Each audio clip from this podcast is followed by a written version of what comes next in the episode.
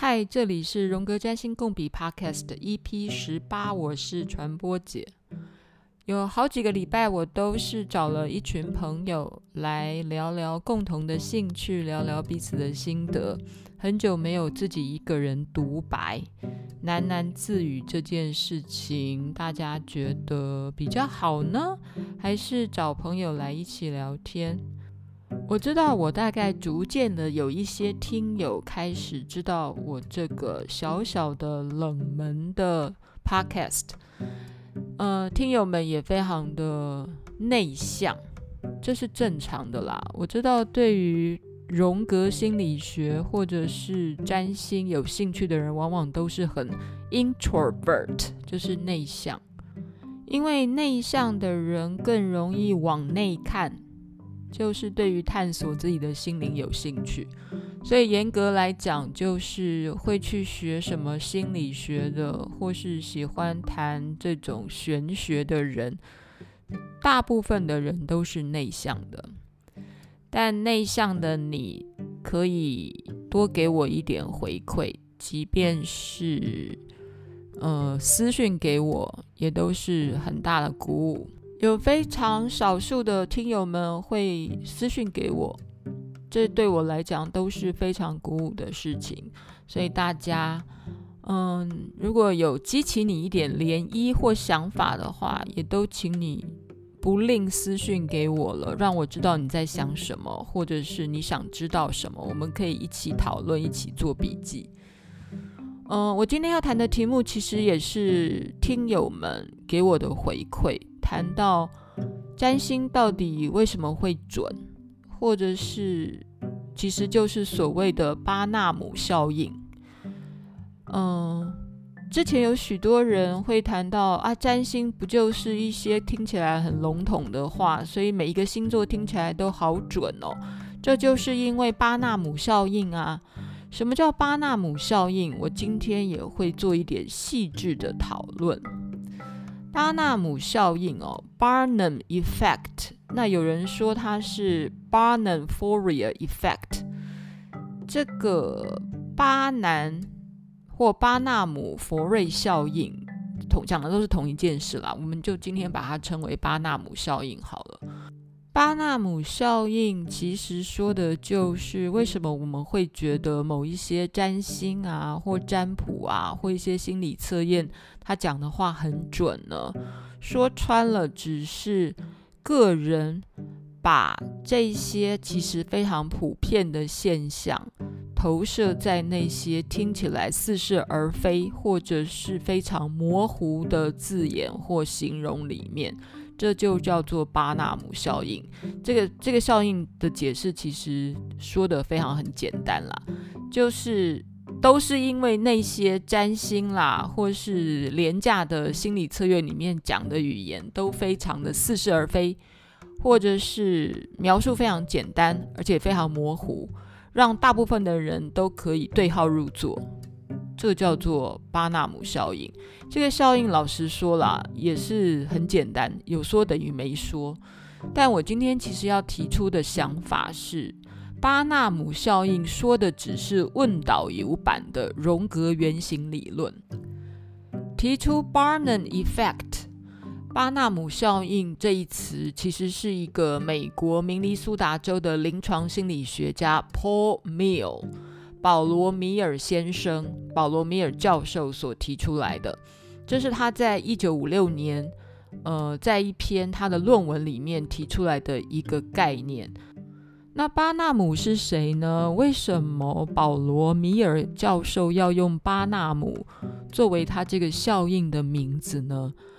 巴纳姆是十九世纪美国一个非常知名的马戏团的老板。他叫做 Phineas Tyler Barnum，这个叫做 Barnum 的马戏团老板，他同时也是一个表演者。他的故事在二零一七年被拍成了好莱坞电影《大娱乐家》，男主角就是休·杰克曼。那那个电影其实谈的就是 Barnum 这个人的一生的故事。Barnum 这个人呢，是一八一零年出生在美国的康乃狄克州。Barnum 的爸爸是个裁缝师，然后曾经做过有钱人的生意，所以 Barnum 的小时候其实是接触过一些有钱人的。但是因为后来爸爸很早就死掉了，所以他后来就变成流落街头的孤儿，自己一个人孤军奋战。不过成年了以后呢，又跟小时候认识的富家少女千金小姐相遇，就跟她相恋结婚，生了两个小孩。这个 Barnum 长大以后呢，曾经在一个运船船运公司上班，后来船运公司倒了以后呢。Barnum 就把船运公司的文件呢，不知道怎么搞的，然后就骗了银行，贷了一笔钱。他就在曼哈顿开了一间蜡像馆。这个细节我没有去研究，但是会开蜡像馆的人真的也蛮妙的。但因为这个蜡像馆的生意不怎么样，然后有一次，Barnum 的女儿就跟他说：“死的东西不好玩啦，活的东西才有趣。”就 Barnum 更妙。他就想把自己的蜡像馆馆改成了戏院，他就引进了一些少数族裔啊，或是一些有缺陷的人，譬如说是侏儒啊，或者是黑人啊，或是奇怪的人来表演。他最有名的故事呢，就是他还从非洲引进了大象，然后做了许多动物的表演，所以他的马戏团就这样成立了。当然，Barnum 呢，其实是一个争议性很大的一个商人。他最有名的事件就是虐待动物，所以很多的团体啊，或是当时的人都在批评他。Barnum 在历史上呢，被认为就是一个成功的马戏团经营者。当然，他同时也是一个马戏团的表演者。那他的形象如果用在荣格心理学的原型里面，也许我们会说他就是一个 trickster。我们讲 trickster 或 trick 变把戏，有没有？老狗耍不出新花样的花样 trick。当我们在原型里面谈到这个 tricksters 这个字的时候呢，嗯，它可能是。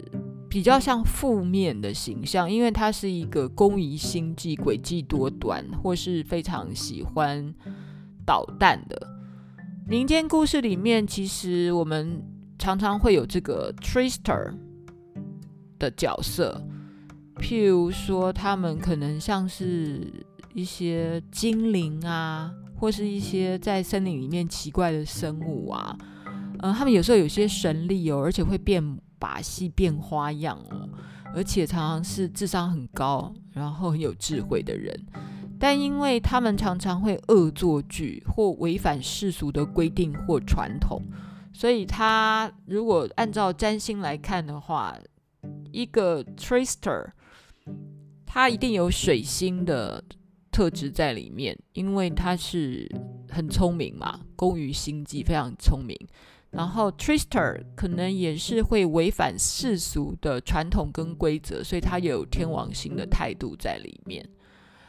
嗯，这是 Trister。我们谈到原型的时候，所有的神话故事里面，有时候还要靠 Trister 这种人，他的故事才会有一个很大的转弯跟改变呢。那至于 Paul m i l l 我说刚才这个美国的心理学家为什么会把这种效应取为巴纳姆效应呢？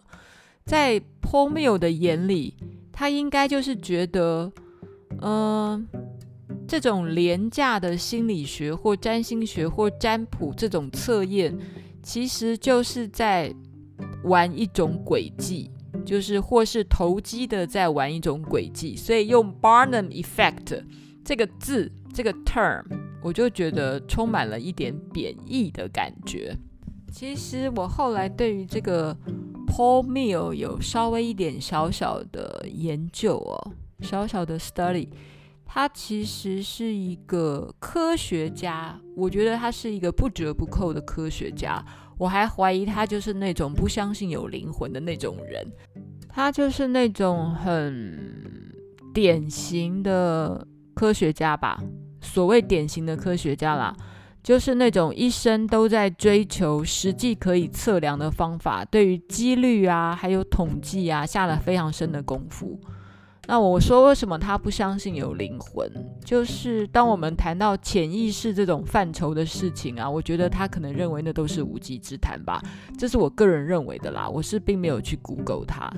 其实我个人有点小小的呃嗜好，就是我都会把一些我有兴趣的名人，如果我想要调查他的话，我都会把他的名字。然后去 Google，然后后面再放一个关键字叫做 Natal Chart，N A T A L C H A R T，就是我都会想要知道他们的出生盘长什么样子。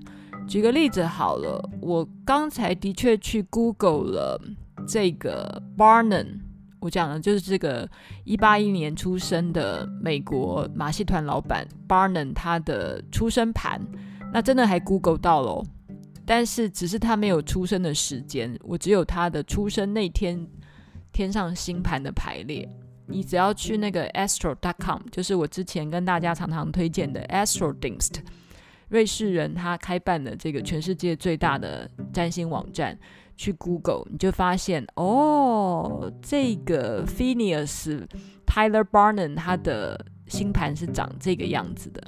那我刚才后来也去试着去 Google 这个叫做 Paul Meehl 的心理学家，他的 Nature Chart 就没有资料。这件事情我真的觉得太有趣了，就是这个 Paul Meehl 肯定就不是我的同温层啦。不是同温层的意思就是这个人就绝对不是那种属于有 religious mind 的人。不过话又说回来了，话又又又又说回来了，这个 Paul Meehl 真的这么没有 religious mind 吗？或是他这个人没有一点艺术性吗？我觉得他之所以会把 Barnum effect 这个他要贬义的这个效应哦，我觉得我用贬义是不是故意歧视他啦？但是 anyway，我让为了让让大家好理解这个所谓的巴纳姆效应。他之所以会取借用了巴纳姆这个人的名字，取叫做巴纳姆效应的这个行为的背后，我觉得就是非常的荣格派了，或至少这个 Paul Meehl 他有意无意间还是运用了宇宙间里面我们人类最惯性用的象征的意涵。来命名或取名，或是做任何的创造，不是吗？我的意思是说，虽然 Paul Meehl 听起来就是一个没有灵魂的人，因为我相信他不相信有灵魂了，因为他可能所有的学说都是基于数字啊、分析跟逻辑，他不太相信这种什么潜意识的东西，这是我个人猜的啦。但如果知道人也欢迎。呃，留言给我这样子，然后我的意思是，Paul Meehl 这个人看起来是一个没有灵魂的人，但是他做的事情还是没有办法逃脱人类的象征性啊，因为他取了 Barnum Effect，他用了，他借用了，也许在历史上大家觉得就是一个骗子的这个人 Barnum 的名字来取名 Barnum Effect，我觉得就。超级妙的啊，就是他的行为还是跳脱不了，嗯，象征性这件事情。我现在解释的事情，大家听得懂吗？应该听得懂吧？我的意思是说，再怎么科学的人，你还是脱不了人性或人性里面喜欢用的象征。而且不仅如此，我觉得语言的构成就是一连串的象征的演绎跟发展。啊，你一定要说一些什么事情，好让人家投射啊，不然你的意义要怎么表达？一定要说一些事情，然后那些事情当然是从简单的事情开始说起嘛，或是一个大方向的事情开始说起。啊，你不说个大方向的话，人要怎么投射呢？你要怎么让？你的心思让别人理解呢？这件事情越想越奇怪，非常非常奇怪。好啦，我也许算是一种呃思维上的喃喃自语，不知道大家听不听得懂。我还是简单的跟大家再说一下关于荣格说的原型。我今天又搬出了当年我在苏黎世为了要考过这个荣格心理学的 Fundamental Theory 的考试，我还是去买了一些教科书，或是叫做方便考试的书。这本书叫做 C.G. Jung Lexicon。A Premier of Terms and Concept，它叫做 Daryl Sharp，他写的一本书。对我来讲，如果要考试的话呢，这本书是蛮好用。当时其实我们为了考这个试的，呃，一本最重要的是 Marie Stems 写的《心灵地图》之外呢，就是很多人会去买这本书来参考，因为这个 Daryl Sharp 他至少去把荣格他自己写的。所有的 collective words 里面，关于关于荣格自己谈了许多的心灵名词，做了整理。呃，archetype 它怎么定义呢？嗯，简单的讲叫做 primordial structure elements of the human psyche，人类心灵最原有结构的元素。这个听起来好像有讲跟没有讲，但你简单的讲，就是存在于人类心灵里面所有的主题，就叫做原型。这个我真的觉得，不管这个 archetype 的发明哦，是荣格自己发明出来的，或是真的有原型这件事情。但我觉得提出原型这件事情以后呢，真的就是包山包海了。包山包海的意思是说，嗯，每次谈到什么心灵的状态，你也许真的就可以说，那就是最接近大自然、最接近宇宙的一种再自然不过的情况。而且，他不论是在分析个人层次上的，或是集体文化上、集体社会、集体文化上的现象，通通都可以解释得过去。嗯，后来从荣格心理学 （Jungian Psychology） 也有人发展成 Archetypal Psychology，就是有一个美国很有名的心理学家，他其实也是荣格派的心理学家，James Hillman。詹姆士·希尔曼，他写的象识理论的那个心理学家，他就把荣格心理学发展成为 archetypal psychology，意思就是每一颗种子里面都有它要长成的样子，然后那个样子其实又是符合宇宙里面或大自然里面的原型的样态。好啦，嗯、呃，其实原型这件事情大家应该并不陌生啊，因为我们会谈到哦，电影里面那个角色的原型是谁谁谁，或什么故事里面哦，他的原型的故事又是谁谁谁，就是大家会去追溯这个主题，他之前跟他很相似的母题，或是在更早原到希腊神话里面的一些关系的主题是长什么样子的。这就是原型，所以你说穿了，你觉得原型这个概念好像很虚幻，的确是很虚幻，或是的确是放诸四海皆准，非常好套用，非常好无限上纲的把它往高很高的层次去提，你会发现，哎，没错，哎，所有的事情又回到这个母的主题去谈，好像都解释得通。不过有的时候哦。我真的也觉得，荣格心理学跟占星学一样，都是一门艺术。然后这个艺术非常的贴近人心，非常贴近人的本能。我的意思是说，呃，诠释一张星盘，或是用荣格心理学来。探索自己的心灵，或是你甚至于去找一个呃精神分析师来探索自己心灵的那个感觉，有的时候跟看一个电影或读本小说的作用都是一样的，会让你的心里都觉得啊，这就是我啊，这就是人性啊。呃，荣格他用了一个我真的觉得很荣格或很艺术的方式来描述什么叫做 archetype。我们再复习一次哦。我们讲到原型的这个概念的时候，原型它到底在哪？原型其实是在无意识的范畴里，它是摸不到也看不到的。如果我们可以说出原型，那只是我们感受到。原型的形象，我们会讲 archetypal images。他他用一种原型的形象，会在我们的直觉里，或是在我们的梦里，或是在我们的意识里，或是在我们的行为情绪里。所以，原型这件事情摸不到、看不到，因为它它是存在于无意识的范畴里面。但我们可以感知到的，通通都是原型的形象。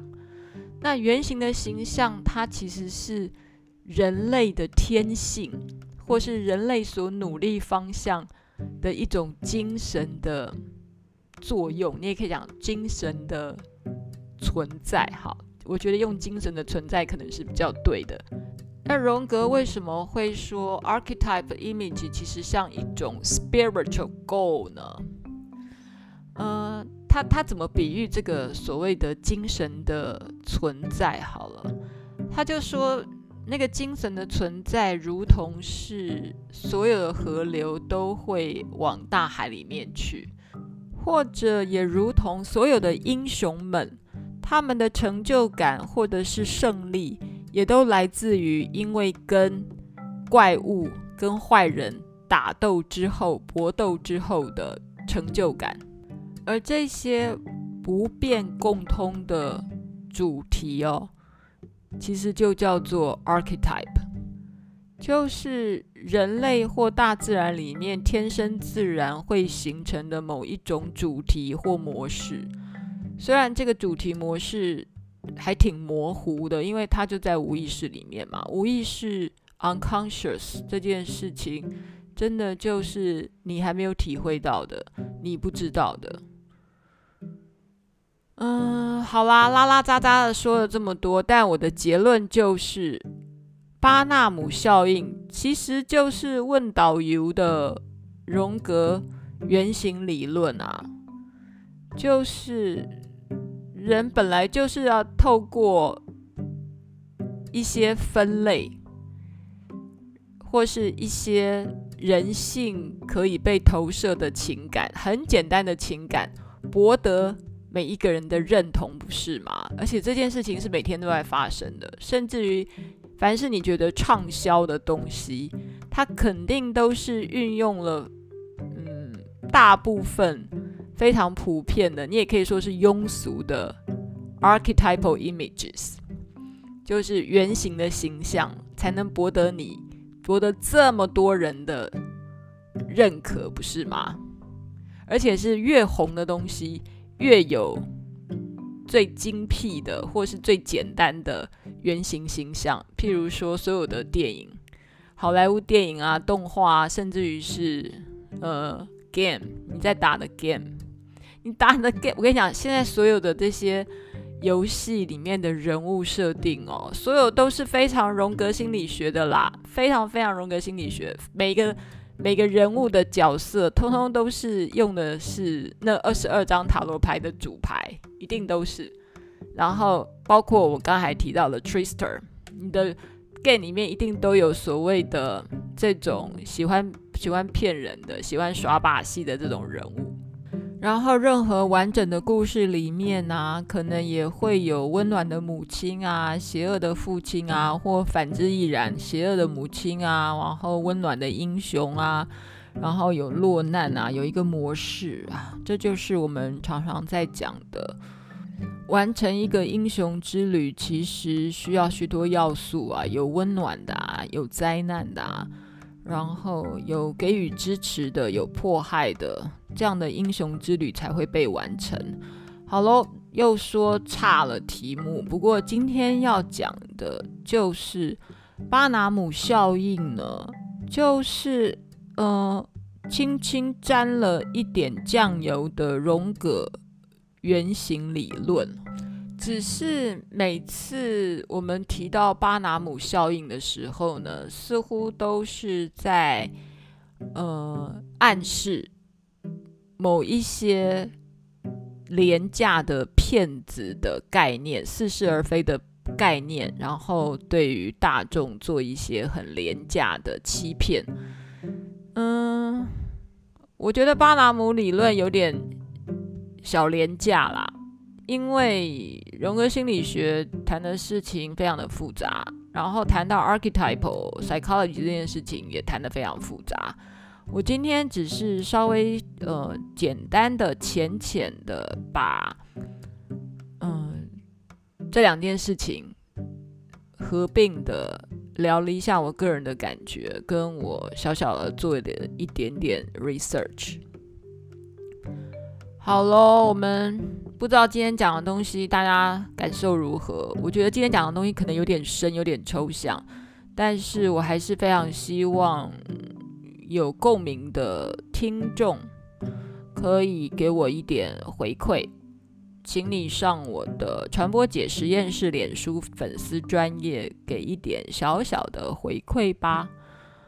嗯，先这样子了，拜拜，下次见。